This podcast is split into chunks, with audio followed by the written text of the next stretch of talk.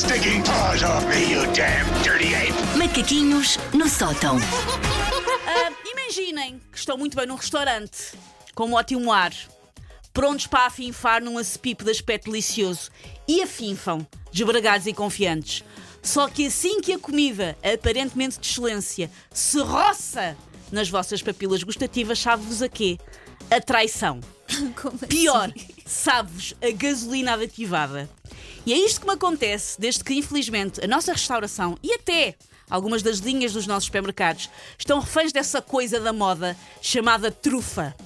Ah, Para mim, trufa é uma aluna minha, portanto, eu tenho uma boa, tenho uma Golden Super querida, é uma boa associação. Trufa, né? Mas é- eu, acho, eu acho que preferia comer comida com sabor a cão, ar- artificial, calma, não matem cãezinhos, Ok. mas eu acho que preferia comer comida com sabor a cão do que sabor a trufa. eu também Eu não não gosto de nada, sabe?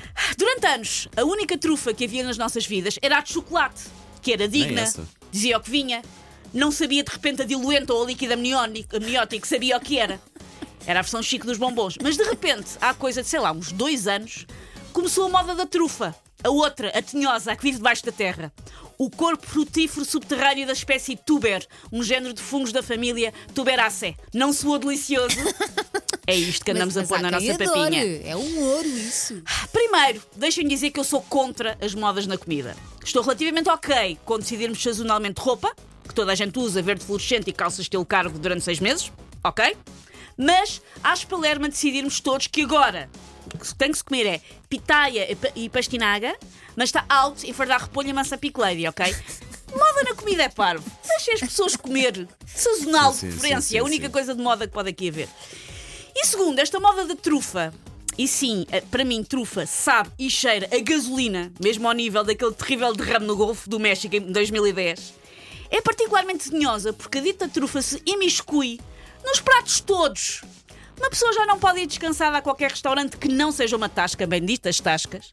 Não pode ir a qualquer restaurante que não seja uma tasca sem o cozinheiro ter espalhado trufa em tudo, como se fosse glitter ou sífilis no Carnaval do Rio. Está em todo lado. imagem. É preciso ler o menu com o triplo da atenção e fazer o interrogatório estilo PJ ou empregado. Mas isto não tem trufa em lado nenhum, porque já me aconteceu pedir coisas que não estava trufa na descrição E levas com e trufa levo, com, e levo comigo o estalo à gasolina.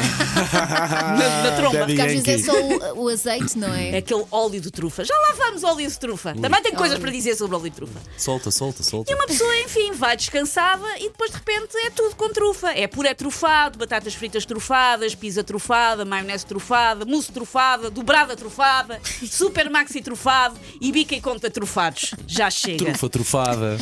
E porquê? Para soar a rico. Porque a trufa negra, por exemplo, fui ver, quanto é que custa um quilo? Isto é uma espécie de mini preço certo. Quanto é que vocês acham que está o quilo da trufa negra, amigos? 100. Quanto é que achas que está o quilo da trufa negra, Paulo?